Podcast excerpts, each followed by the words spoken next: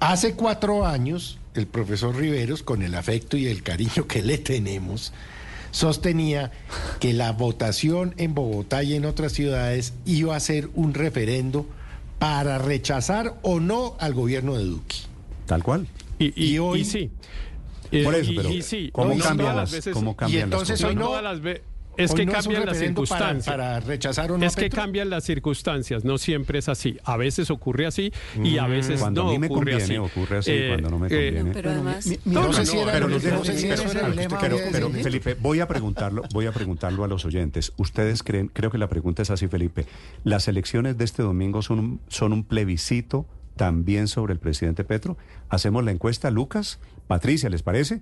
Hacemos un sondeo y usted me dice. Néstor, Felipe, ¿yo puedo y dar dos argumentos? Y usted vota, usted me dice.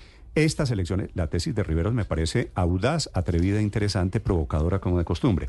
Que esto no tiene nada que ver con Petro y que aquí Pero se hace un- cuatro años sí tenía que ver con Duque. Sí, No, entonces sí la, la que- pregunta es si las elecciones son al final de cuentas, un año después, un plebiscito también sobre el presidente Petro. Claro que hay consideraciones, pues claro, la política y la esquina y los limosneros y las vías y los volardos, claro que todo eso. Pero aquí yo siento, Felipe, que ahí tiene mucho que ver el gran jugador de la política en Colombia. yo también creo. Y, y por dos argumentos. Los candidatos que van ganando, todos han hecho campaña con un discurso contra el gobierno. Y adicionalmente, los alcaldes más petristas son los peor calificados. Y cuando la alcaldesa López, que aceptó haber votado por Petro, se distanció del gobierno, empezó a dejar de caer. Entonces sí creo que es evidente que es un plebiscito contra el gobierno. Ya